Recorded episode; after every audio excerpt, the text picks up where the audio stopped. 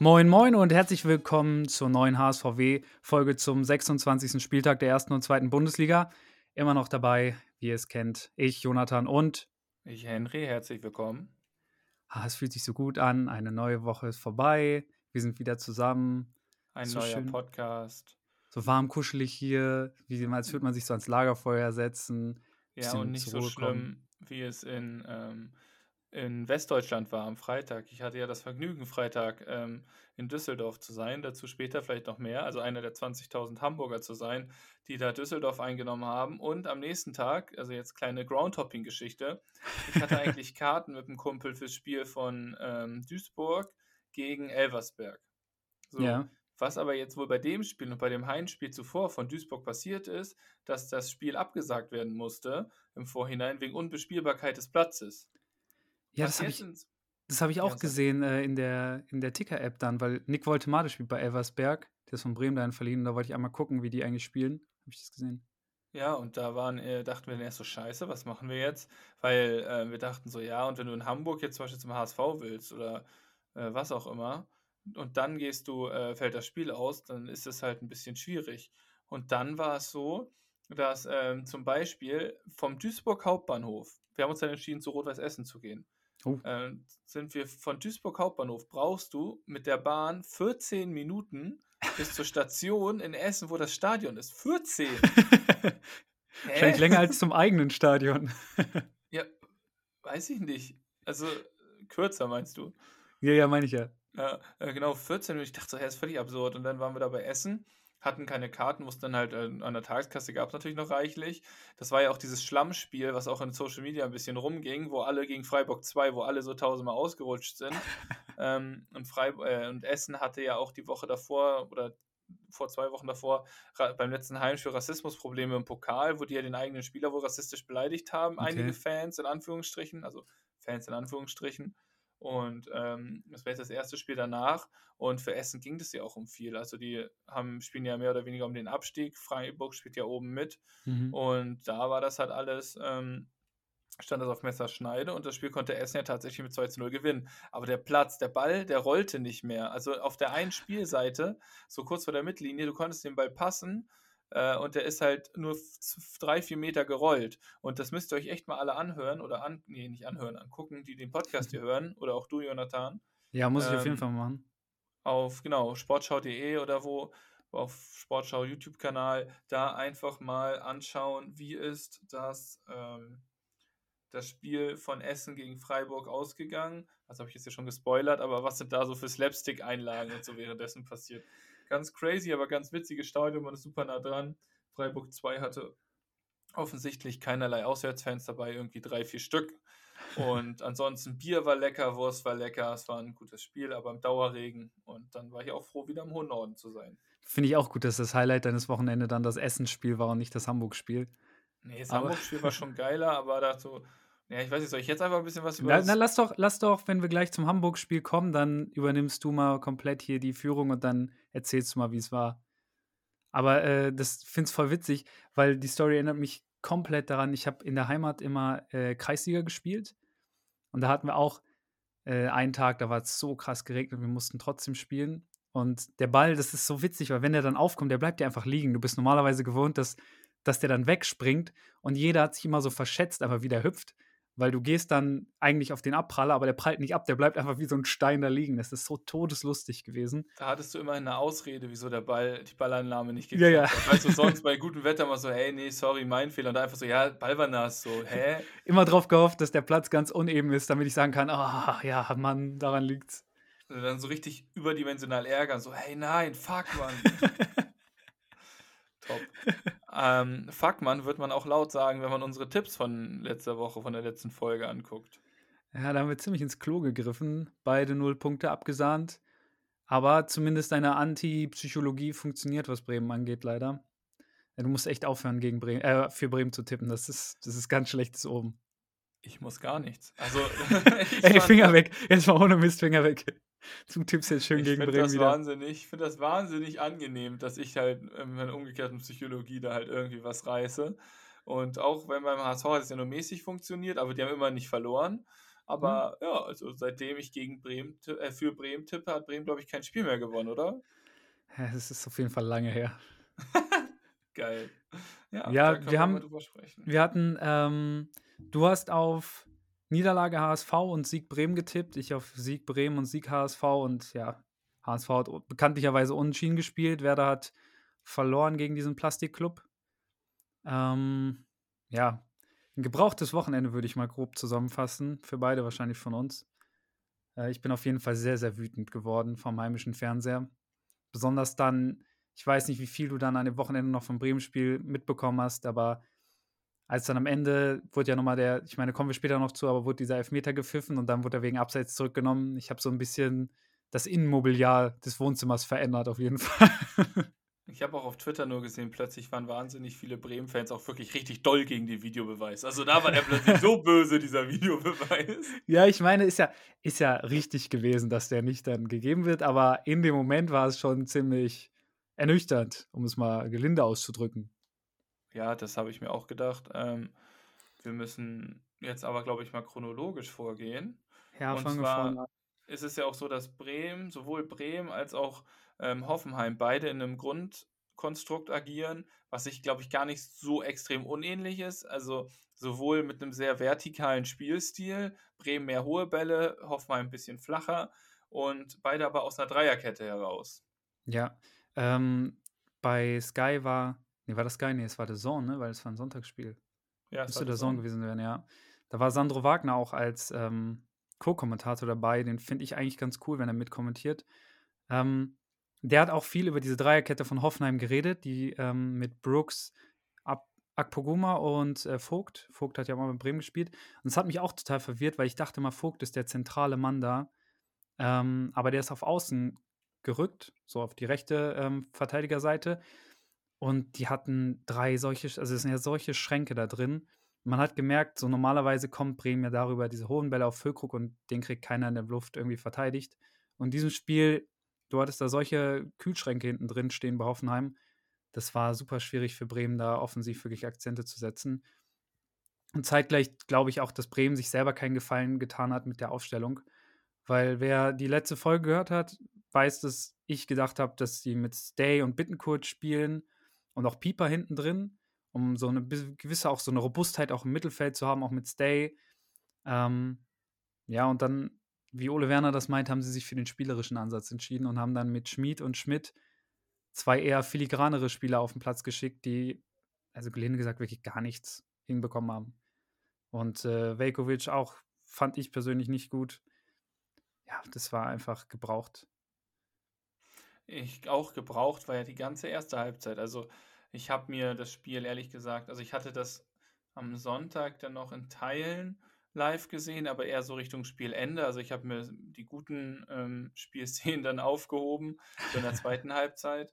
Taktisch äh, weil in der ersten Halbzeit habe ich ja gesehen, auch wenn ich mir jetzt einfach mal so den Ticker angucke, der den Vergleich gibt auf ähm, transfermarkt.de. Da ja. steht in der ersten Halbzeit gab es eine gelbe Karte für Bremen und das ist das einzige Ereignis, was da ansatzweise stattfindet in dieser Halbzeit. Also ich glaube, das war ein sterbenslangweiliges und schlechtes Fußballspiel, oder? Ja, Hoffenheim, Hoffenheim war überlegen.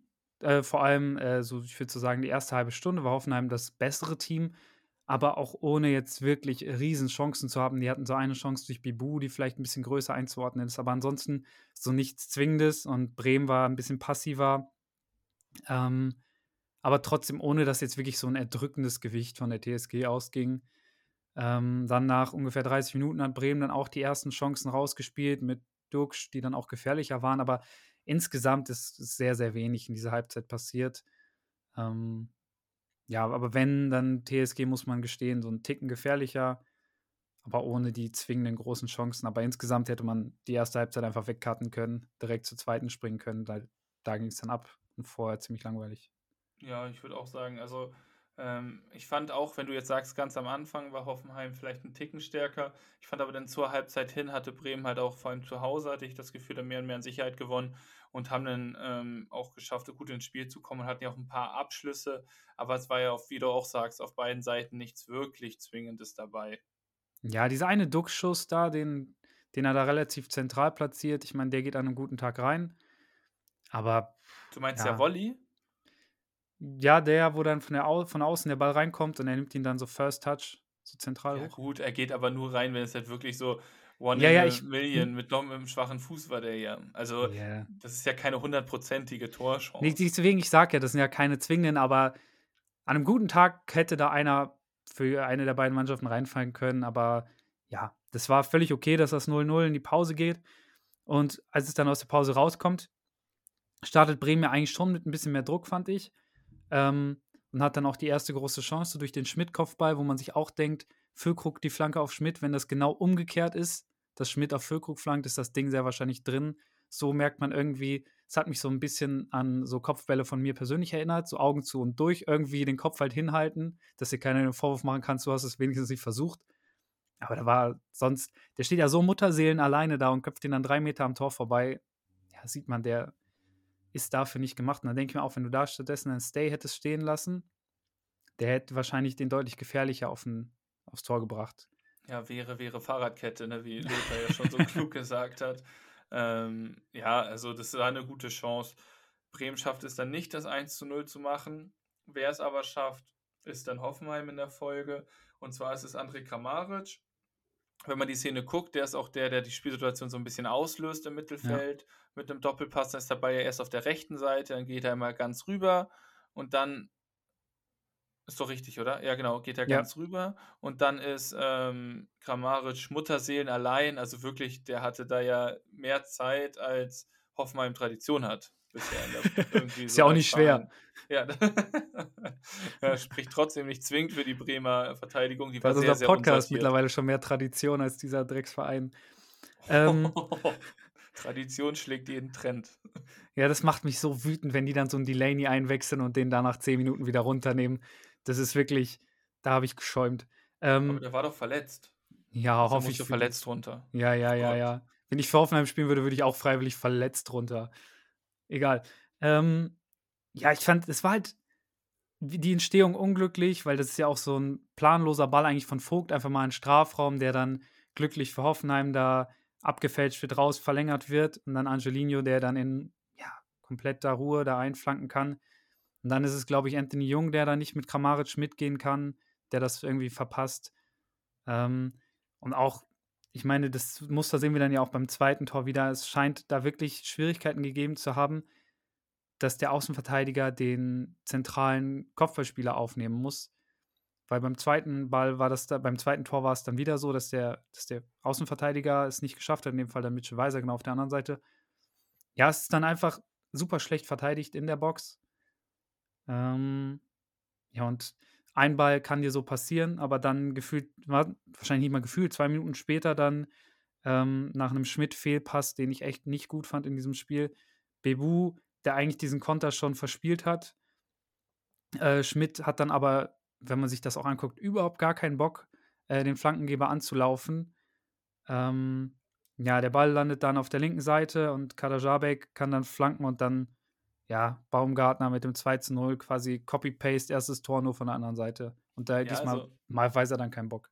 Ja, also ich glaube, das sind halt beide Situationen, wo du siehst, dass die Spieler relativ spät in den Strafraum kommen. Und dann ist es halt genau, was du auch sagst, diese Übergabe, dass du einmal im Blick hast, dass du bei einer Dreierkette vor allem, ist ja dieser Abstand zwischen Innenverteidiger und Flügelverteidiger ja vom Ding her nochmal größer. Ja. Und diese Übergabe muss dann klappen. Und vor allem, wenn ein Spieler spät in die Box kommt, und sich dann noch hinter den letzten Innenverteidiger hat ja der Rechtsverteidiger, in dem Fall den Weiser zum Beispiel, auch das Problem, dass er da im, unter Umständen noch damit rechnen kann, dass ein Angelino draußen irgendwo noch auch relativ weit oben stehen kann. Und das ist halt einfach, dann ist eine gute Absprache von Noten und das war halt einfach zweimal in relativ kurzer Abfolge überhaupt nicht der Fall. Ja, ist einfach nur bitter, wenn du siehst, dass es wirklich zweimal das gleiche Tor ist, nur von unterschiedlichen Seiten. Und in dem Fall, was, was ich echt was mich da sauer gemacht hat, wenn du dann siehst, klar, er ist auch kein ausgebildeter Verteidiger, aber wie Schmidt dann der, der verkackt ist in der Situation mit dem, mit dem Pass, leitet dadurch den Konter für Hoffenheim ein. Dann ist er natürlich auch einer der ersten hinter ihm ist, weil er ja den Pass hinten verkackt hat.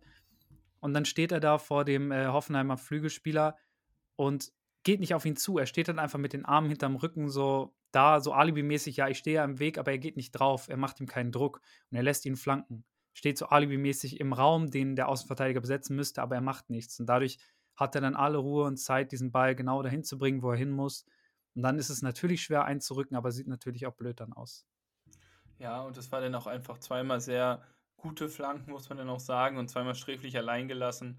Also es war im Endeffekt einfach zweimal hat Bremen da deutlich, deutlich gepennt und dementsprechend hat Hoffenheim das einfach gut ausgenutzt. Und das sind halt auch genau diese Sachen wieder, wo du sagst, diese Chancen musst du, wenn du da unten endgültig rauskommen willst aus dem Abwehrstrudel, äh, musst du sowas nutzen. Und das haben sie jetzt auch gemacht. Und ich glaube, dass Hoffenheim ist auch aus dem Gröbsten raus.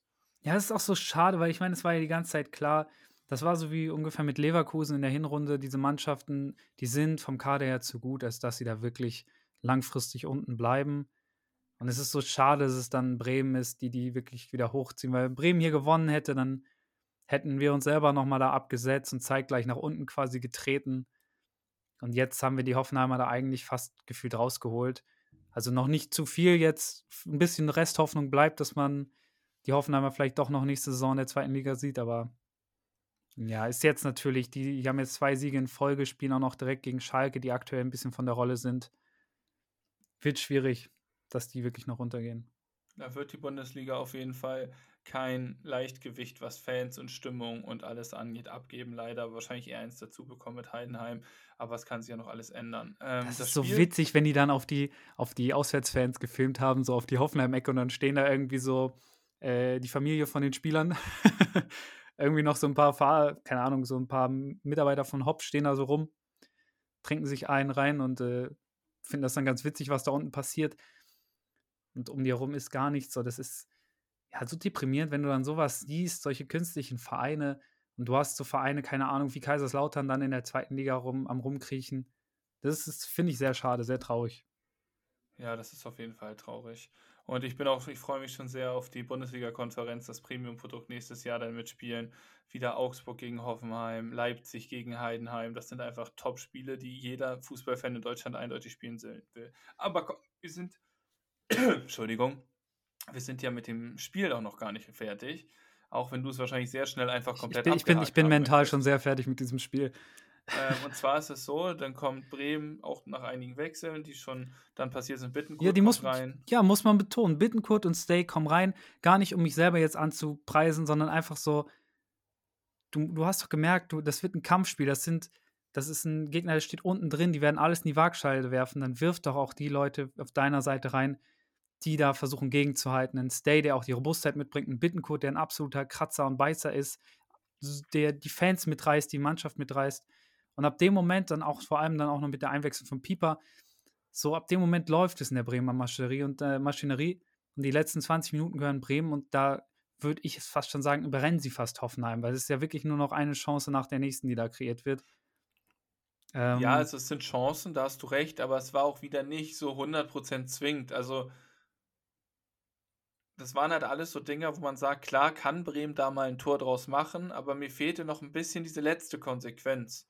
Also, also ich finde halt, Überzeugung. Ich finde halt, wenn du anguckst, gut, dann chronologisch äh, kommen wir, dann hat Bremen einen Standard, der wird reingeschlagen, geht nochmal raus, Weiser bringt ihn nochmal, Pieper über die Schulter von Brooks, äh, köpft ihn dann zum 2 zu 1, äh, zum 1 zu 2 rein. Äh, zweites Bundesligator für Bremen. Ähm, und ab da dreht Bremen komplett auf. Und dann haben wir finde ich schon auch zwingende Chancen. Wir haben einmal diesen Philipp-Schuss aus der zweiten Reihe, der dann ähm, sehr knapp daneben geht. Dann einmal diese Dingchi Masterclass, als der Vogt da auf Außen äh, komplett nass macht, den Ball in die Mitte reingibt und Philipp den dann an den Pfosten setzt. Ähm, also ich glaube, Philipp Chance ist die einzige wirklich klar. Also ich weiß, was du meinst. Ich fand auch den Fernschuss von Philipp ist halt was, der geht mal rein, aber ich finde halt sowas wie das von Dingshi, das war halt mal eine Sache, wo ich auch sage, da haben sie mit Überzeugung auch den Abschluss gesucht und auch gut kombiniert, auch im Strafraum Abschluss geschafft. Aber es war halt trotzdem, finde ich, eine der wenigen Aktionen, wo es so richtig, richtig zwingt wurde. Ja, aber trotzdem in der, in der, äh, quasi im Endergebnis hätte ich es fair empfunden, alleine vom Spielverlauf her zu sagen, das Spiel geht unentschieden aus. Ich glaube, dass Hoffenheim hier schon das, ein glückliches Ende auch hat. Ähm, dann kommen wir zur Situation, die ich am Anfang schon angesprochen habe, der Elfmeter, der dann keiner ist, wo Bittenkurt dann, ähm, wer ist es, Kabak? Ja, Kabak, der ja, gerade eingewechselt Kabak. wurde, der von seiner Sperre zurückkam, weil er vorher gemeckert hat und den Ball weggeschossen hat und dafür rot gekriegt hat. ähm, ja, schießt in die Hand, klares Handspiel. Ähm, und ich dachte schon, so der Materazzo, der kriegt an der Seitenlinie gerade so ein Traumata zugefügt, weil der war auch schon in, in der Hinrunde mit Stuttgart bei Bremen und da haben die auch in der 90. plus 4 noch den Gegentreffer durch den Elfmeter gekriegt, damals durch Burke rausgeholt. Ja, aber Weiser stand im Abseits, wird nicht gegeben, das Spiel danach direkt abgepfiffen. Ja, Drecksspiel. Ja, also es war natürlich dann glücklich für Hoffenheim, dass er da im Abseits steht, aber es ist nun mal eine klare Abseitssituation.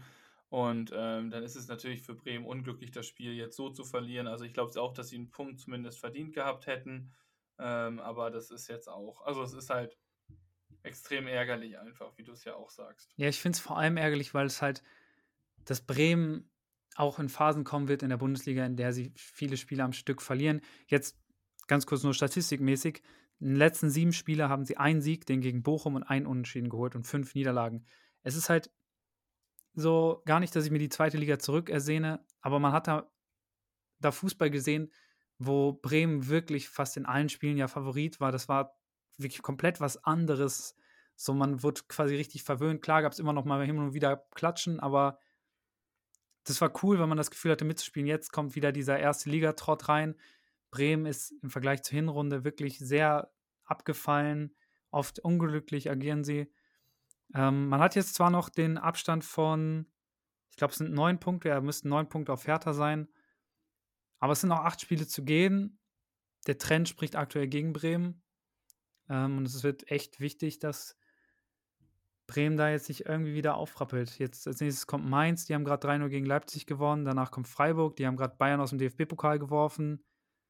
Äh, und danach kommt, glaube ich, Hertha. Also Hertha könnte schon ein ziemliches Schlüsselspiel dann werden. Wenn Bremen realistisch gesehen die nächsten beiden Spiele auch nicht gewinnen kann, dann äh, muss spätestens gegen Hertha ein Sieg her, weil ansonsten steckt man knietief im Abstiegskampf man muss jetzt auf jeden Fall alles dafür tun, nicht in diesen Abstiegskampf wieder irgendwie reingezogen zu werden. Ich glaube aber auch Bremen hat da dieses Jahr auch noch mit einfach mit Füllkrug und Duxch vorne zu viel Qualität, als dass da nicht nochmal ein Sieg mindestens vom Laster fällt. Und ich glaube, dann hast du auch die Sicherheit. Aber du hast natürlich recht, es ist eine ganz andere Welt, als wenn du gegen ein Aue spielst oder so, wo du dann halt wirklich einfach Bock hast und Favorit bist und mit, dem, mit derselben Mannschaft spielst, die natürlich komplett überqualifiziert ist für die zweite Liga, als wenn du dann in der ersten Liga ähm, wirklich jedes Spiel eigentlich drum fighten musst und auch sagst, so wenn diese, weil das ist ja bei Aufsteigern teilweise so, dass wenn diese Anfangs-Euphorie, die überträgt sich dann und dann, sobald es ein bisschen abwäscht sozusagen, dann wird es auch immer noch schwieriger und das sieht man jetzt schon bei Bremen und ähm, da hoffe ich einfach oder da denke ich auch einfach, dass Bremen da jetzt wirklich aufpassen muss. Aber ich glaube trotzdem, dass die Spiele bisher gut genug waren, als dass die Gefahr relativ gering ist. Ich, ich hoffe auch noch, dass, dass man sich jetzt fängt und Mainz, klar, die sind aktuell gut drauf. Kommen wir, kommen wir später noch zu, aber ich denke, dass Bremen da auch nicht komplett chancenlos ist. Ähm, die schotten sich jetzt auch, habe ich gelesen, jetzt ab. Äh, nur noch ein öffentliches Training, also weiß nicht, was sie da jetzt austüfteln. Ähm, aber es ist, glaube ich, bei allen Werdern-Spielern nicht wie in der Abstiegssaison im Kopf so, wir haben es eh schon geschafft, sondern wirklich, die checken, okay, wir sind noch nicht durch, wir müssen noch durch. Ähm, und es ist halt nervig, dass in dieser Phase dann die ganze Zeit Füllkrug-News reinflattern. Jetzt irgendwie Sky hat bestätigt, dass Füllkrug angeblich schon gesagt hat, er möchte nicht über die Saison hinaus bei Bremen bleiben, er möchte gehen. Bei Bremen weiß davon angeblich noch niemand was. Ähm, ist natürlich nervig, wenn dann an den Stützen dieser Mannschaft so gerüttelt wird von außen. Und deswegen, was jetzt auch ich so im Bremer Kreis mitbekommen habe, man schon so ein bisschen auch Schiss hat, dass am Ende der Saison schon ein kleiner Ausverkauf auch stattfinden könnte. So die, die, die Säulen der Mannschaft rund um Füllkrug, Duxch und Weiser. Bremen ist finanziell einfach auf Ablösen angewiesen. Muss man gucken, wenn gut genug Angebote reinkommen.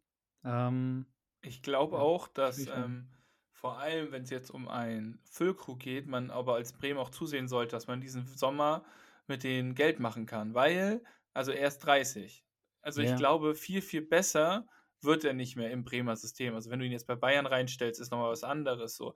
Aber ich meine jetzt vom reinen Output, nochmal so eine Bremen-Saison abzuliefern, das könnte schwierig werden. Und wenn du dafür Geld bekommst, ähm, ist das diesen Sommer, glaube ich, prädestiniert. Es nervt natürlich, dass es jetzt so als Nebenkriegsschauplatz so aufgemacht wird. Ich glaube aber auch, dass er sich wirklich jetzt offen langsam mit Wechseln beschäftigt und beschäftigen muss, dass die Berater von ihm ausschwören. Aber für Bremen ist es natürlich absolut äh, blöd. Und es ist ja auch verständlich. Also äh, nach, nach diesen Leistungen, nach der Berufung zur Nationalmannschaft, sei es ihm gegönnt, dass er irgendwie in seiner späten Karriere dann nochmal äh, einen Schritt weiter machen darf. Das, das gönne ich ihm ja total. Es ist einfach nur, ich meine, ist ja auch gar kein Vorwurf an ihn, er macht ja nichts. Er hat gesagt, er ist noch völlig hier und danach guckt man. Aber es ist einfach nervig so, wartet doch, bis Bremen gerettet ist und dann könnt ihr doch darüber diskutieren. Dann gucken wir, wo er hingeht. Ähm, ja, das nur dazu. Das hatte mich jetzt gestört noch. Gestört haben dürfte dich, dass Hamburg dieses Wochenende aber auch nur 2-2 gegen Düsseldorf gespielt hat. Ich finde, wir sind an dem Punkt, wo du mal ein bisschen hier Vlog-mäßig uns mitnehmen solltest auf deine Reise nach Düsseldorf und wie du es da erlebt hast. Auf jeden Fall ohne Video, also wird es nur ein Log. ähm, das ist der Soundlog. Ein Soundlog. Ähm, ja, also ich bin ja, wie gesagt, Freitag habe ich mir noch extra freigenommen und wir sind dann auch schon um 11 in Hamburg losgefahren, weil es ist ja tatsächlich auch eine ganz schöne Strecke. Also man fährt ja schon viereinhalb Stunden, so wenn man mit Pausen einrechnet und so weiter, bis nach Düsseldorf. Und ähm, es war auf jeden Fall auch eine Gegurke. Dann sind wir irgendwann angekommen, das Wetter war mäßig, also es hat sehr viel geregnet und so weiter. Und ähm, also ich, ich habe dann auch in Düsseldorf bin ich auch eine Nacht geblieben. Das heißt, da hatte ich auch ein bisschen ähm, die Möglichkeit, vorher noch Sachen abzulegen und so weiter. Und dann sind wir zum Stadion gefahren und im Stadion, das ist ja direkt bei der Messe und das wirkt alles ein bisschen so wie so eine nächste Messehalle daneben.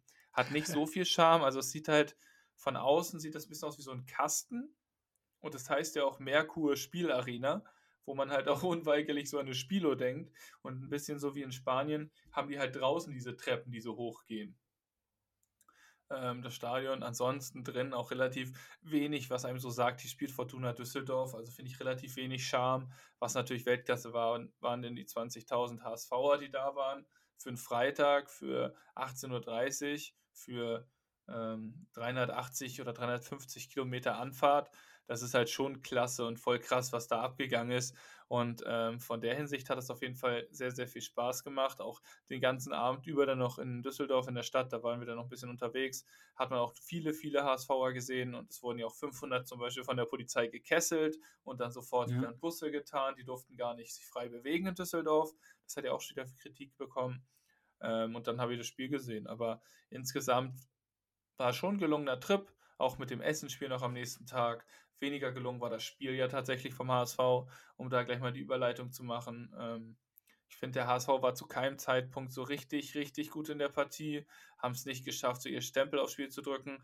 Die ähm, Situation, also die Personalsituation ist natürlich auch weiter angespannt jetzt, vor allem in der Innenverteidigung. Schonlau und Vuskovic, die beiden Stützen, die beiden Hauptinverteidiger sind ja beide nicht einsatzfähig jetzt gewesen und schon seit einigen Wochen nicht. Und das merkt man dann auch. Also Montero ist irgendwie keine richtige Alternative. Das merkt man einfach jetzt auch jede Woche, weil er gefühlt jedes Spiel, was er spielt, gelb-rot bekommt. Drei Spiele, und, zwei gelb-rote Karten. Und das Jonas David hat ja auch nicht wirklich, anscheinend bietet er sich nicht genug an, als dass ihn Walter dauerhaft in der ersten Elf. Ja, du musst dir mal vorstellen, er wurde von dem Typen verdrängt aus der Startelf. Also wie schlecht muss der sein? ja, es ist. Aber Schonlau war doch nur gesperrt, oder? Wegen fünfter Gelbe, dachte ich.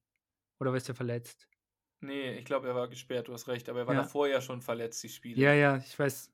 Also er, wir mussten auf jeden Fall mehrere Spiele jetzt ohne ihn und ohne Vuskovic ja sowieso, ist ja nochmal ein Thema für sich. Ich weiß nicht, ich glaube, darüber wurde jetzt schon viel berichtet. Ich glaube, da müssen wir gar nicht noch so viel zu sagen, ähm, sondern dass wir da abwarten und so weiter. Aber der HSV. Wir können, wir können ja, ja. gleich nochmal kurz dann nach dem Spiel vielleicht nochmal kurz darüber reden. Ähm, aber ja, klar, war alles voll mit den Medien und News da. Ähm, der HSV geht erstmal mit einer Dreierkette ins Spiel. Also mit Muhai, Montero und Hai als Innenverteidiger. Auf der 6 spielen dann Reis und Meffert. Außen Katterbach und Jatta. Dann Benesch auf der 10 und vorne Glatzel und Sonny Kittel. So, wo ich bei Kittel auch wirklich bis zur 70. Minute oder so nicht verstanden habe, wieso der auf dem Spielfeld ist. Also ich finde, der zeigt diese Saison einfach keine guten Leistungen, wird lustlos, bocklos, hat auch nicht so wirklich den Esprit, den ihn sonst immer ausgemacht hat. Ähm, aber trotzdem, obwohl ich jetzt bisher den HSV nur kritisiert habe, gehen sie ja relativ früh in Führung. Ähm, da kommt ein schöner Flugball auf Glatzel, der wird im Strafraum gefault und es ist natürlich ein, ein klarer Elfmeter. Ich finde Gelb auch okay. Also man kann wohl regeltechnisch über Rot nachdenken. Der Kicker schreibt zumindest, dass das wohl eigentlich eine rote Karte sein muss, weil er halt nur auf Glatzel geht. Ich finde aber, nach dem Fußballverständnis ist das kein Rot. Deswegen ist das für mich okay. Ähm, ja, vor allem, wenn, guck mal, guck, also wenn, wenn du dir das anguckst, ist es ja auch kein, also es ist ein Elfmeter, aber es ist kein glasklares Foul. Es ist keine Aktion, wo er irgendwie irgendwie Glatzel umtritt oder irgendwas. Es ist halt einfach ein, er ist am Spieler dran und stoppt ihn dann unfair. aber jetzt nicht so mit irgendwie wirklich so einer, ich finde jetzt wirklich mit so einer kompletten Eindeutigkeit, dass man dann sagt, okay, das ist glatt rot, weil ich finde, man hatte schon noch den Eindruck, dass der Düsseldorfer in den Zweikampf um den Ball gehen wollte. Ja, gut, er kam ja aber schon insofern sehr, sehr spät, als dass der Ball halt wirklich nicht mehr da war, wo Glatzel dann war. Aber wie gesagt, wie gesagt ich, ich sage auch nicht, dass es eine rote Karte ist. Ähm, manchmal wäre es schön, wenn man einfach mal so ein paar glückliche Entscheidungen für sich bekommt, wie man die ganze Saison gegen sich Entscheidungen bekommt, wirklich in knappen Spielen. Also ich habe auch mal, das werde ich mal nächste Woche vorbereiten, ich hatte mal vor zu gucken, die Schiedsrichternoten laut Kicker bei HSV Siegen versus die Schiedsrichterleistung laut Kicker bei HSV-Niederlagen. Ähm, ja, das wäre bestimmt interessant. Oder bei Nicht-HSV-Siegen. Da habe ich mal einen Anschnitt gemacht und die Fünfen türmten sich da. Also auch bei sowas wie der Darmstadt-Niederlage. Dieses Handspiel und diese, nee, KSC war das, das Handspiel und diese Kaufmann zwingt rote, gelb-rote Karte. Das zieht sich halt ein bisschen schon seit Jahren durch die HSV-Spiele. Ist auch egal. Also der HSV geht auf jeden Fall in Führung. Bene stritt den Elfmeter. Kastenmeier kann den Kasten erstmal sauber halten, aber im Nachschuss ist Bene dann da, schiebt ein. Im Zuge dessen verpasst es der HSV, finde ich, dem Spiel weiterhin seinen Stempel aufzudrücken und ähm, kommt dann ja auch relativ schnell, also in der 21. Minute gleicht Kovnatski dann auf, nach einer Ecke. Ähm, irgendwer blockt Meffert sozusagen, also regelkonform blockt den Weg frei für Kovnatski. Es kann keiner reagieren und der köpft da komplett unbedrängt ein. Ja, Mon Montero ist das, glaube ich, auch noch, der da irgendwie am Ball vorbei hüpft. Ähm, da so ein bisschen fehlplatziert wirkt. Aber es ist ja auch, glaube ich, HSV verteidigt doch in, ähm, Raum. in Raumdeckung, ne? Ich glaube, dann sieht das auch einfach blöd aus, weil Monteros Raum ist quasi ein Stück weiter vorne. Und wenn du dann halt in Raumdeckung, kann das blöd aussehen, weil wenn der Ball dann wirklich genau zwischen zwei Spielern runterkommt und diese Verwirrung dadurch entsteht, wer fühlt sich jetzt für den Ball zuständig, dann kann das halt so blöd enden, dass dann irgendwie in dieser Situation der Kovnatski da wirklich Mutterseelen alleine einköpfen kann. Ich glaube auch, dass das ähm, so eine Hälfte ist. Also ich glaube, du hast einmal Meffert zum Beispiel, der war, glaube ich, klar zuständig für Kovnatski, hat sich auf dem orientiert, wurde dann halt freigeblockt und dann musste Montero halt sehr, sehr kurzfristig reagieren. Mit ein bisschen mehr Glück kriegt er noch seinen Kopf irgendwie ein bisschen ran und irritiert vielleicht Kovnatski. Ja. Aber der hat halt nicht das Glück gehabt, dass er da noch rankommt und springt unter Ball. Sieht natürlich sehr doof aus, aber ich glaube nicht, dass das ein Fehler von Montero war vom 1 zu 1. Ja, er ist auch gar nicht so komplett ihm die ganze Schuld zu weisen. Ich meine nur, dass es in der Situation dann natürlich unglücklich aussieht, wenn man der Spieler ist, der da am nächsten dran ist und er springt ja so ein bisschen unter dem Ball her, glaube ich, war das. Genau. Ähm, sieht dann unglücklich. Aber hast du, hast du viel vom Spiel gesehen? Also du warst ja im Auswärtsblock. Hattest du Steher oder Sitzer? Gab es da überhaupt Sitzer? Ja, es gab natürlich, bei 20.000 gibt es natürlich Sitzer. Ja. Ähm, ja, es waren oben Sitzer. Also die Steher waren ja alle sehr schnell ausverkauft. Die Ultras waren aber auch alle oben. Also, ja, also, äh, du, also du warst schon in diesem Pyromeer, was da ab der Halbzeit. Nee, das Pyromeer war auf unserer Tribüne, aber es war halt weiter unten. Ne? Ah, okay. Der okay. war ein bisschen weiter oben, aber wir standen quasi auch drunter. Also wir standen über der Choreo auch und so weiter. Okay. Es war schon ganz cool, aber wir waren zum Glück nicht so im Rauch. Also wir konnten schon was sehen und das meiste Spiel haben wir auch gesehen. Ähm, also habe ich auch leider gesehen, Felix Klaus nach einer Kopfballverlängerung von Rufen Hennings nach einem langen Ball. Also es sah sehr einstudiert aus, dieser Spielzug. Und auch wieder viel zu einfach vom HSV, ähm, dann das 2 zu 1 macht. Ja, wird Muheim ziemlich abgehängt, aber ich finde, da kann man ihm auch wenig Vorwurf machen, weil äh, Klaus startet da einfach durch und Klaus kommt dann aus dem Vollsprint, der läuft da ja durch und Muheim muss da quasi erstmal Geschwindigkeit aufbauen, hat er keine Chance. Ja, ich glaube, ähm, der Fehler lag auch daran, dass niemand Hennings mit Hennings mitgegangen ist und ihn zum Beispiel ein bisschen daran gestört hat, diesen Koffer, weil der hatte so viel Zeit, diesen Ball wirklich in den Lauf von Klaus zu legen. Mhm. Ähm, also da würde ich, wenn den Fehler sehen, es war halt irgendwie, HSV steht hoch und dann verlängert er den perfekt. Das wirkt halt irgendwie einfach sehr, sehr einstudiert so. Ja, HSV ist ja, wie, wie in den meisten Spielen der zweiten Liga, hatten die halt deutlich mehr Ballbesitz. Ich glaube, knapp 60 Prozent oder sowas hatte ich gehört in der ersten Halbzeit. Da da stehst du natürlich höher, weil du nach vorne schiebst und dann ist das einfach von Düsseldorf echt gut ausgespielt und äh, Klaus hatte in diesem Spiel auch echt einen Sahnetag. Also der war ja mit einer der Aktivposten, fand ich, in der Düsseldorfer Mannschaft. Wenn gefährliche Chancen inszeniert wurden, dann über ihn. Er hat ja auch die Ecke zum 1-1 eingebracht. Äh, der Junge war echt gut drauf. Und dann vollendet er diesen Konter auch, finde ich, auch nicht zwangsläufig, aber vollendet er echt gut. Guter Schuss. Ja, auf jeden Fall. Also der hat das wirklich gut gemacht. Ähm, der Abschluss auch, der muss halt so kommen, weil das halt Ines Lange Eck, Heuer Fernandes hat auch keine Chance, also wirklich keinerlei Chance. Und dann steht es 2 zu 1 und ähm, der HSV hat das Spiel aus der Hand gegeben, versucht dann weiter reinzukommen, aber schafft es halt, wie ich auch schon vorhin gesagt habe, zu keinem Zeitpunkt richtig gut ins Spiel zu kommen. Aber man hat auch nicht das Gefühl, also Düsseldorf hat ein paar Aktionen, wo sie zum Beispiel Richtung Tor laufen, aber so richtig klare Abschlüsse zum Beispiel gab es auch wenige. Also es war halt dann ein Spiel, was sehr umkämpft war, aber es war halt kein Spiel, was eindeutig irgendwie in eine Richtung zu kippen drohte. Ja, ich finde, das war, ist vielleicht so ein bisschen vergleichbar mit der ersten Halbzeit von Bremen gegen Hoffenheim. Es gab so Halbchancen danach noch auf beiden Seiten, aber jetzt eigentlich äh, nichts Zwingendes mehr, was hätte wirklich zum Torerfolg führen müssen. Zumindest bis zur Halbzeit. Und, Besser. Ähm, ja, genau. Ja, sag du. Ja, und ähm, ich, ich persönlich, ich hatte, ich habe das Spiel tatsächlich live im Fernsehen geguckt. Ähm, ich fand, dass, dass Düsseldorf einfach, die wirkten galliger, so von wegen, die wollten es mehr. Fand ich persönlich, hat auf mich so gewirkt. Und der HSV wirkte einfach spielerisch besser, dominanteres Team. Ähm, aber dass es mit 2-1 in die Halbzeit geht, fand ich in dem Moment fair. Ähm, weil HSV ja, einfach Fall. nichts Zwingendes kreiert hat, wo man sagen müsste, da hätte es nochmal scheppern müssen. Ähm, deswegen fand ich es so, wie es in die Halbzeit gegangen ist, fand ich es fair. Ja, genau. Der HSV geht dann mit, der, mit dem Rückstand in die Pause. Und dann sollte es ja so sein, dass der HSV rauskommt aus der Halbzeit und dann anfängt ein bisschen zu drücken. Und das passiert nur bedingt, hatte ich das Gefühl. Also sie versuchen mit derselben Elf weiterzumachen. Da wünsche ich mir von Walter manchmal einfach ein paar frühere Wechsel. Zum Beispiel Sonny Kittel war in meinen Augen sehr blass, macht später noch eine gute Aktion, die auch direkt zum 2 zu 2 führt. Ähm, aber bis auf den Wechsel von Suhon für Benesch, und das ist in der 61. Minute, gibt es halt keinerlei Wechsel. Der HSV baut halt mehr und mehr Druck auf, aber halt auch ohne wirklich ähm, zwingend zu werden. Ja, aber der Wechsel, den fand ich echt gut. Also der hat ja echt gewirbelt. Ähm, wenn der fit genug ist, um 90 Minuten zu spielen, äh, würde ich den auf jeden Fall mal von Anfang an bringen. Ja, also, also so, so, wie der da auf, aufgelaufen ist, das war echt stark. Suhon ist halt auch generell ein sehr quirliger Spieler, der vor allem auch von der Bank sehr gute Impulse bringen kann, weil er eben quirlig und sehr kompakt ist und niedrigen Schwerpunkt hat. Und wenn die Verteidigerbeine schon ein bisschen müde sind, kann auch ja. der Freistöße raus und hat er ja auch vermehrt gemacht. Ne?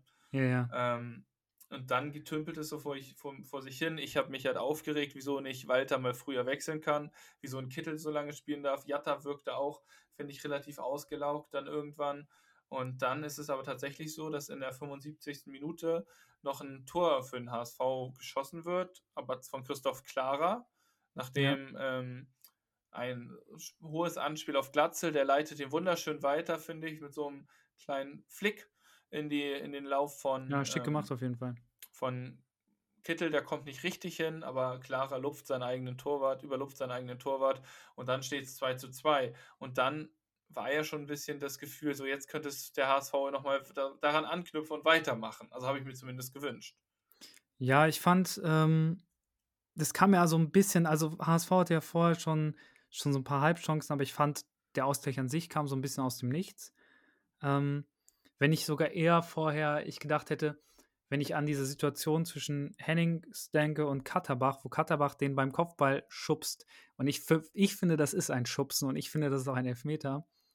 Ähm, muss der HSV in dem Moment dann echt Glück, von Glück reden, dass es dann wirklich 2-2 steht. Der Clara, der vorher auch ein starkes Spiel gemacht hat, auch dieses 2 1 für Düsseldorf mit eingeleitet hat, dass der den so unglücklich ähm, reinbringt.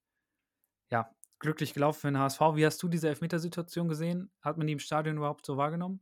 Ich habe es auch nur im Nachhinein gesehen, aber ich finde halt, Katterbach geht halt in den Mann rein, aber das Gute ist halt zum Beispiel der Unterschied zu diesen Füllkrug-Aktionen, wo er das abgepfiffen bekommt, ist ja, er hat keinen ausgestreckten Unterarm oder Arm, sondern er hat den halt, den, den, den Mann vor sich, drückt ihn natürlich, drückt er ihn, das ist ähm, immer noch ein Zweikampf im Strafraum, aber er spreizt die Arme nicht ab, sodass es halt leicht wird. Und so ist das, finde ich, bei der Linie, die der Schiedsrichter gefahren hat, auch nicht genug, um dafür einen Elfmeter zu pfeifen. Ja, finde, war zumindest hart an der Grenze. Ja, also, ja, aber ich fand es halt noch einfach sauber genug, als dass man dafür jetzt das Spiel entscheiden und zumachen müsste, als Schiedsrichter. Das Spiel zugemacht hat der Schiedsrichter dann ja aber für Montero ähm, mit der gelb-roten Karte.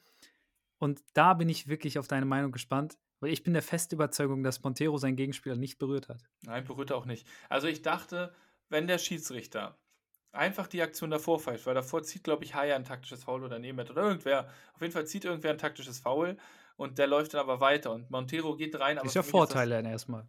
Also finde ich Ja, ja gut, dass man sowas weiterlaufen lässt. ja, das stimmt schon, aber für mich, also er trifft ihn nicht, aber das Einsteigen ist natürlich dann trotzdem was. Und da schmeißt er sich hin, Kovnatski oder wer das auch war, hätte weiterlaufen können. Es ist dann aber okay. Also für mich ist das eine gelb-rote Karte, weil der steigt halt ein, wie du nicht einsteigen darfst, wenn du schon gelb hast. Äh, Er trifft ihn natürlich nicht, ja, aber es ist halt trotzdem dann, das Einsteigen ist ja das Vergehen. Das finde ich halt immer auch jetzt unabhängig vom HSV. Du musst dich ja nicht böse verletzen lassen, nur damit der Gegner, damit du einen Foulpfiff bekommst. Aber das sollte halt auch konsequent so sein. Ja. Äh, ich finde es nur dann in der Situation ist es dann komisch, wenn du die Wiederholung siehst und sieht, der Spieler sieht einfach, dass der angerutscht kommt, springt hoch und tut so, als wäre er ganz schlimm getroffen worden, aber er sieht so dann, der hat ihn nicht berührt. Ja. Klar, wenn er weitergelaufen wäre, wäre es gelb gewesen und dann verstehe ich die Argumentation, soll er sich erst die Beine kaputt treten lassen, damit er dann dafür einen Foul kriegt. Ähm, aber trotzdem wirkt es dann komisch. Ja, auf jeden Fall. Und es ist, Montero einfach extrem unglücklich in seiner Zeit beim HSV. Es wurde jetzt auch schon gesagt, dass die die Kaufoption auf keinen Fall ziehen werden. Überrascht, glaube ich, niemanden. Und man muss einfach hoffen, dass die jetzt ohne weiteren großen Schaden durch den Rest der Saison kommen. Ja, der Junge hat in drei Spielen vier gelbe Karten bekommen. Das ist eine Leistung. Ist schon. Und das macht er, ich meine, Schonlau kommt jetzt zum nächsten Spiel zurück, dann von seiner Sperre.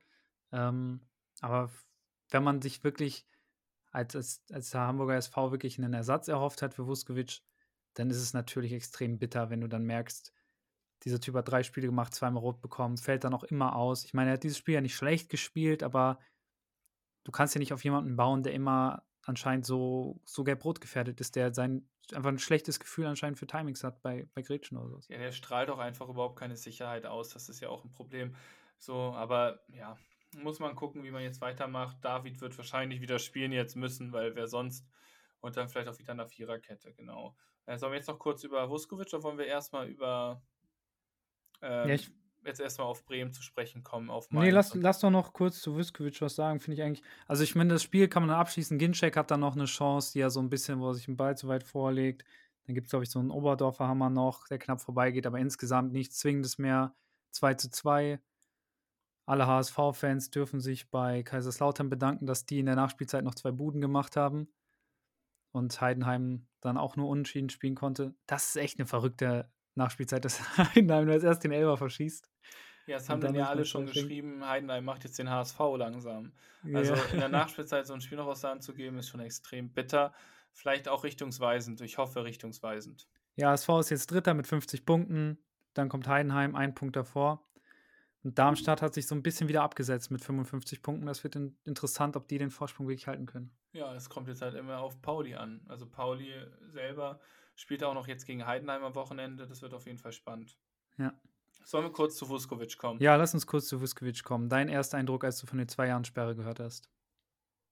Also ich konnte es, ich bin nicht tief in den Statuten drinne. Für mich wirkt dieser ganz, dieses ganze Verfahren mega komisch. Ähm, für mich ist klar, dass die jetzt Einspruch einlegen. Ich finde die zwei Jahre absolut komisch, dass die verteilt werden, weil es klar wird, da weiß ein Gericht selber nicht, was sie machen sollen. Also die geben zwei Jahre Sperre ähm, in einem Fall, wo zwei Jahre Sperre eigentlich nicht möglich sind. So. Weil entweder du sagst, er hat gedopt, weil ja schon gesagt wurde, also hättest du jetzt, hätte er, hätte er beweisen können, dass er versehentlich gedopt hat, dann wären ja zwei Jahre möglich gewesen, aber sonst nicht. Und dass dann zwei Jahre gegeben werden, wirkt halt extrem merkwürdig. Und ähm, jetzt sind ja auch alle Seiten, die irgendwie dagegen in Berufung, äh, nicht in Berufung, Einspruch legen können, einlegen können, haben es gemacht. Also sowohl Vuskovic als auch die WADA, NADA, wie auch immer, NADA, ne? Ähm, sind alle dagegen jetzt vorgegangen. Es tut mir einfach für Vuskovic leid. Ich weiß es halt nicht. Also wenn er gedopt hat, wird er natürlich gesperrt. Wenn nicht, ist es einfach eine Karriere eines jungen Innenverteidigers, die gerade zerstört wird. Ein Video, was ich absolut empfehlen kann, ist auf dem YouTube-Kanal von Calcio Berlin. Äh, die haben dazu ein längeres Video rausgehauen, um, um den ganzen Fall nochmal so ein bisschen aufgedröselt und was daran halt so schwierig auch ist. Und äh, ich, ich kann das jetzt nicht alles zusammenfassen, aber so ein bisschen anzukreiden, was ich auch gar nicht so auf dem Schirm hatte. Ähm, also EPO wird ja intravenös verabreicht. Das heißt, diese Aussage, er hat das aus Versehen gemacht, das kann man eigentlich beiseite legen. So, das machst du nicht aus Versehen, das mischt dir niemand ins Essen. So, wenn er das gemacht hat, dann hat er das mit voller Absicht gemacht. Problem bei der Feststellung, ob jemand eben mit EPO gedopt hat, das ist alles Auslegungssache. Das heißt, es gibt keinen, so wie beim Corona-Test, der dir anzeigt, ey, zwei Striche, der hat EPO genommen, sondern du erstellst quasi ein Bild irgendwie äh, vom Körper dann Und ähm, dann gibt es Vergleichsbilder, mit denen du das vergleichst. Ja, logisch. und ähm, dann haben die quasi Vergleichsbilder, wo positive Epo-Fälle aufgeführt werden und Vergleichsbilder, wo negative aufgeführt werden. Und dann gucken die, welchem ähnelt das mehr. Das heißt, hier ist schon eine Riesenvarianz drin. Einfach. Und da muss man sich schon sehr sicher sein, um zu sagen, der hat gedopt, auf jeden Fall. Weil das halt Ansichtssache ist. Ähnelt das mehr dem einen oder dem anderen? Und dann wird es echt schwierig, wenn der, wenn äh, die Seite des HSVs in Berufung geht und sagt, ey, wir wollen externe Leute, dass sie sich das angucken wir wollen eine dritte Probe, es wurden ja zwei untersucht, wir wollen eine dritte. Genügend Urin wäre noch vorhanden von der damaligen Kontrolle, das wäre überhaupt kein Problem. Aber äh, die WADA heißt sie, glaube ich, ne? WADA, ja. Die weigert sich ja, die rauszugeben. Ähm, und weil, weil das von einem Sportgericht ist, muss sie das auch nicht tun. Es ist hier in der Aufgabe nicht wie beim normalen Gericht, äh, die Schuld zu beweisen, sondern der Angeklagte muss seine Unschuld beweisen. Ähm, und der steht natürlich da jetzt so ein bisschen mit gefesselten Händen, weil was will er machen? Er kommt nicht an seine eigene Probe ran. Es werden keine externen Leute hinzugezogen. Die Leute, die nochmal drauf geguckt haben, gehören alle zum selben Arbeitskreis. Und für die WADA hängt da total viel dran, weil wenn die in dem Fall äh, Unrecht zugesprochen bekommen, dann werden von denen äh, wichtige Labore geschlossen, viele Gelder gestrichen, ihr Ansehen wird total runtergehen, es werden Leute ihre Jobs verlieren. Ähm, und wenn du dir das alles anguckst, dann dazu denkst, okay, die lassen keine Drittanalyse zu, obwohl das ohne Probleme möglich wäre, die sich einfach Leute angucken, die nichts mit der WADA zu tun haben, dann denke ich mir, okay, das ist schon ein bisschen verdächtig. So, wenn, wenn du nichts zu verheimlichen hättest, wenn das Ding ganz offensichtlich ist, er hat gedopt, warum lässt du dann denn niemanden Dritten drauf gucken? Der wird dann nur, auch nur aussagen, das ist klar. Ja, ich glaube, es geht um Prinzipien und was auch gemacht wurde, wie du ja auch sagst, das kann nur gespritzt werden und es wurden auch jetzt beim Body Screening zum Beispiel keinerlei Einstichspuren am Körper von Mario Vuskovic gefunden. Das sind halt viele kleine Ungereimtheiten so und das Problem ist, also jetzt der Kass hat ja 2001 schon ein Urteil gefällt, nachdem er sagt, man dürfte eigentlich keinen Spieler verurteilen nach diesem Analysesystem und trotzdem wird das noch verwendet. Also ich glaube, davon werden wir noch lange was hören. Und egal wie es ausgeht, der große Verlierer ist eh Mario Vuskovic. Ja, weil, wie, guck mal, der wird jetzt entweder für zwei Jahre dann gesperrt oder, ich meine, jetzt, jetzt Berufung, er wird ja wahrscheinlich dann über die Strafe nochmal neu verhandelt. Aber er wird entweder gesperrt oder es kommt dann wirklich raus, er ist unschuldig. Und ähm, die haben ihm trotzdem ein Riesenloch in seine Karriere reingeschossen und auch so einen gewissen, ähm, ja, so ein gewisses Image. Also ich finde, klar, der HSV hat jetzt symbolisiert, sie stehen hinter ihm, haben ja auch sein Trikot hochgehoben dann nach dem ersten Tor. Aber trotzdem, das ist ja wie, wenn jemand für etwas angeklagt wird, was er nicht getan hat, dieser Ruf hängt ihm ja trotzdem noch nach. Das geht ja nicht spurenlos an Menschen vorbei. Dieser ganze Prozess, was ich mit ihm gemacht habe, was ihm vorgeworfen wurde, das wird den Spieler auch nicht verlassen. Also ich denke nicht, dass Vuskovic so zurückkommen würde, wie er damals gegangen ist. Und das ist halt jetzt schon halt, ist die ganze Geschichte halt eigentlich nur Verlierer. Ja, als kleinen Abschluss noch, ähm, selbst wenn es jetzt ja zum Freispruch käme, bis ein Vuskovic, der wäre ja diese Saison eh nicht mehr einsatzfähig. Das ist ja frühestens nächste Saison und da müsste man dann gucken, was passiert. Aber ähm, sollte der freigesprochen werden, ist das, glaube ich, der loyalste Spieler, den der HSV je in seiner Historie hat.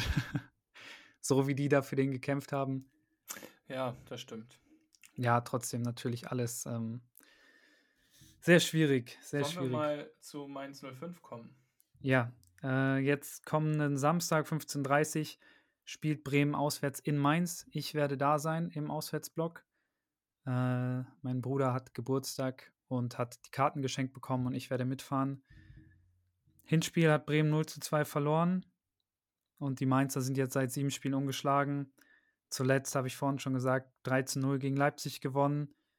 Was man jetzt auch sagen muss, weil da einfach natürlich Leipzig mehr Ballbesitz, dominanter, aber Mainz hat das gut gemacht, gut defensiv gestanden, hat ein Spielglück in den einzelnen Situationen. Ajork wahrscheinlich mit dem Tor des Monats. Ob er den so wollte, weiß keiner so genau.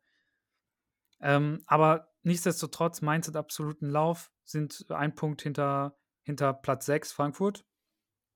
Und das wird ein richtiges Schwergewicht, was da auf Bremen zukommt. Ja, das wird auf jeden Fall ein absolutes Schwergewicht.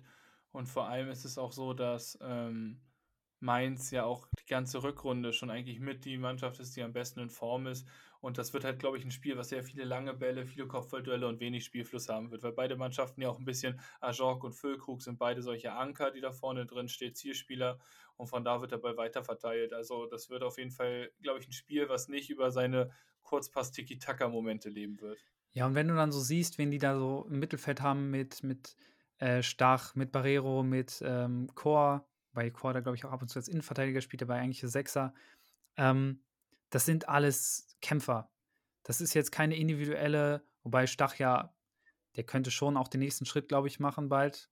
Aber das sind jetzt keine Dribbling-Monster oder so, aber das sind wirkliche Fighter, die da im Mittelfeld drin sind. Und da wird es, glaube ich, super wichtig, dass Bremen es schafft, nicht jetzt wie gegen Hoffenheim wieder auf einen spielerischen Ansatz zu setzen, sondern wirklich dem die eigenen Fighter quasi gegenüberzustellen, um da mitgehen zu können, dieses Tempo. Ja, also da bin ich sehr gespannt, welche Aufstellung du auch wählen wirst. Ähm, zunächst noch einmal, sind irgendwelche Sperren oder sind irgendwelche Verletzungen jetzt noch bei Bremen im Kader bekannt? Nee, bei Bremen ähm, ist alles gut, ähm, bis auf die langzeitverletzten äh, Agu und ein Bomb, der jetzt bei der U23 gespielt hat, also sie holt sich jetzt auch wieder Spielpraxis, sind alle mit an Bord. Und deswegen hoffe ich, dass ähm, Ole Werner jetzt in diesem Moment den Podcast hört und ähm, dann sich vielleicht so ein bisschen beeinflussen lässt, seine Aufstellung ein bisschen zu ändern im Vergleich ja, zum aus. letzten Spiel. Ja, im Tor Pavlenka ist natürlich gesetzt. Ähm, davor die Dreierkette aus Friedel, Stark und Pieper. Ich hoffe, dass Pieper mit seinem Tor vielleicht jetzt auch Werner zeigen konnte, dass er ein Mann ist jetzt nicht nur für die letzten zehn Minuten, sondern dass er auch durchaus das Zeug hat, von Anfang an zu spielen.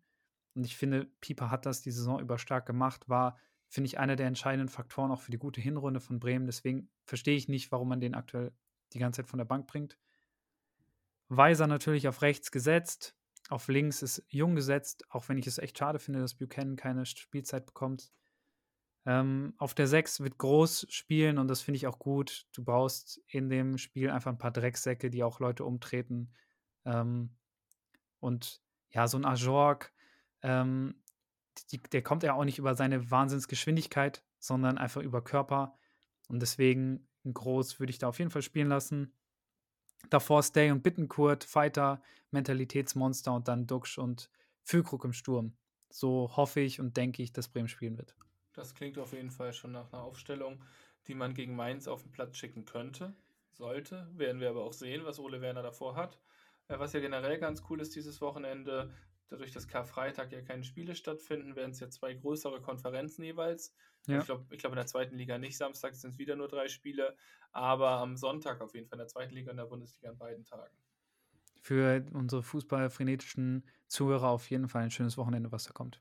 Ein schönes Wochenende werde ich hoffentlich auch haben. Und zwar kommt ja Hannover 96 zum HSV. Das heißt, es ist das Nordderby, zwei befreundete Clubs, zwei Fanszenen, die doch befreundet sind, spielen gegeneinander. Also kein Nordderby hier in Anführungszeichen zu setzen, ganz groß. Aber ja. Nein, also nicht Nordderby, nee, nee, nicht das Nordderby, ein Freundschaftsspiel eher. Ein Spiel der Freundschaft, so. Ein Nordspiel. Ein Nordspiel. ähm, das Nordspiel. Nordspiel, Nordlichter. Da ist eine Verbindung. Ähm, ja, ob ihr auch eine Erleuchtung äh, seht, erfahrt, sehen wir dann am Samstag um 13 Uhr. Genau, Hannover ist ja nicht so perfekt. Also sie sind so, die dümpeln irgendwie mehr rum. Ich glaube, die wollten mehr um den Aufstieg mitspielen. Ja, die sind absolut im Niemandsland. Ich glaube, neunter Platz oder so. Ja, genau. Und ich habe die jetzt auch gesehen gegen Fürth. Also jetzt zuletzt haben sie ja 3-1 gegen Schlusslicht Sandhausen gewonnen, aber ähm, davor neun Spiele nicht gewonnen. Ich habe das Spiel gegen Fürth gesehen. Ähm, als 1-1 ausging, ja, die, die kochen auch nur mit Wasser. Also das ist jetzt keine spielerische Meisterleistung, die die da auf den Platz bringen. Damals war Teuchert äh, verletzt oder gesperrt, eines von beiden. Der ist jetzt wieder dabei, hat auch ähm, der zusammen mit Bayer vorne im Angriff ist auch deutlich gefährlicher. Ähm, ja, aber trotzdem, das ist ein Kaliber, glaube ich, dass es für den HSV zu schlagen gilt. Ja, das gilt für den HSV zu schlagen. Sie haben noch als kurze Erwähnung ähm, ehemaliger HSVer mit äh, Luis Schaub, äh, mit Derek Köhn zum Beispiel in der Mannschaft, die alle mal beim HSV gespielt haben. Ich gucke gerade, ob noch jemand dabei ist. Nein, tatsächlich nicht. Und ähm, da muss der HSV gut gegenhalten, aber es ist, glaube ich, auch ein Spiel, ich, was machbar sein kann, wenn man es richtig angeht. Gesperrt sind natürlich Javi Montero. Ansonsten ähm, ist der HSV wenn der HSV in Top-Besetzung auflaufen. Also wie gesagt, Vuskovic klammer ich einfach komplett aus. Und ich bin auch im Stadion am Samstag. Ostersamstag wird ein schönes, schöner Fußballtag, ein schönes Fußballfest. Ich habe auf jeden Fall Bock. Ja, dann können wir ja nächste Woche wirklich beide aus dem Stadion berichten. Äh, auch Premiere. Ich glaube, bisher waren immer nur einer von uns beiden im Stadion. Ja, Premiere heißt jetzt ja Sky, falls du es noch nicht mitbekommen hast. Nein, Ernsthaft? Okay. ähm, also im Tor würde ich auf jeden Fall mit Daniel Heuer Fernandes gehen. Rechts wird Moritz Heyer verteidigen. In Verteidigung glaube ich jetzt Schonlau ist zurück. Der wird mit Jonas David spielen. Zurück zu den alten Innenverteidigern. Ja. Links hinten wird Miro Muheim verteidigen. Ähm, dann glaube ich, dass im Mittelfeld Jonas Meffert weiterhin gesetzt ist. Davor werden Reis und Benes spielen.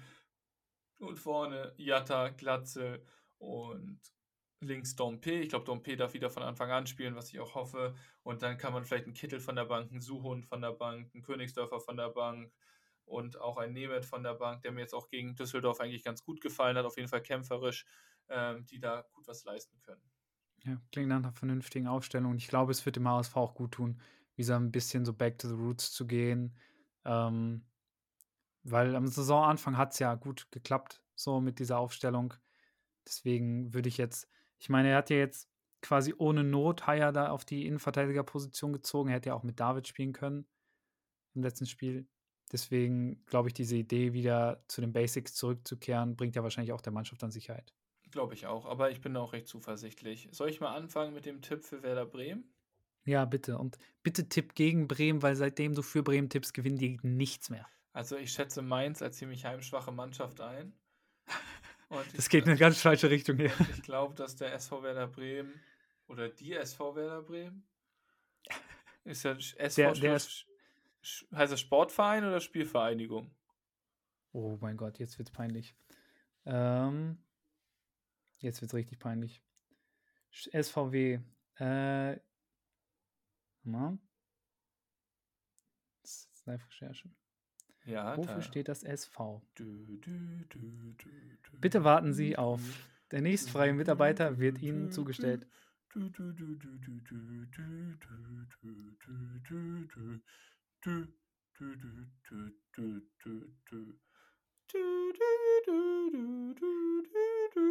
Okay, doch. Ja, Und? Sportverein. Klar. Na gut, denn der SV Werder Bremen wird auswärts in Mainz drei Punkte holen und mit 2 zu 0 gewinnen. Spielvereinigung. Ich du wusstest war, es gerade nicht mehr selber. Ich war, ich, war, ich war so verwirrt, weil ich war ja vor kurzem noch bei Fürth und das ist die Spielvereinigung. Und deswegen war mein Gehirn gerade kurz durcheinander. Aber das wird, ja, logisch, klar, der SVW. Ähm, was hast du jetzt getippt? Sorry, ich war, mein Gehirn war gerade. zu 0 für den SV Werder Bremen. Du Monster. ähm, ich hoffe, und das ist, äh, dass, dass Bremen nicht verliert. Und ein Punkt wäre schon, wäre ich völlig zufrieden mit. Ich tippe auf ein 1-1. Gut. Ähm, jetzt du? HSV, kurz und knapp 3-0. Sieg. Ich wollte legit dasselbe sagen. Ja, ja, ja, ja, ja. Aber ich sage jetzt, äh, mach mal einen Mädchentipp, sag 2 zu 1. Na, 2 zu 1 ist so langweilig. 2 zu 1 gewinnt der HSV. Ich habe ähm, vor ein paar Jahren gab Tippspiel zweite Liga und dann im Nachhinein hat derjenige, der das äh, damals veranstaltet hat, auch so mit Preisgeld und so, hat dann ausgerechnet, wenn man jedes Spiel 2 zu 1 auf die Heimmannschaft getippt hätte, hätte man mit Abstand gewonnen. Ja, das ist halt das Ding. Das ist ja das Problem. Deswegen tippe ich auch nicht, weil das einfach nur Glücksspiel ist. Macht kein Glücksspiel, Kinder draußen. Okay, ich glaube, wir haben eine gute Message mitgegeben, finde ich gut. Wir sollten die äh, Folge mal abrappen. Es hat mir wie immer sehr viel Spaß gemacht mit dir.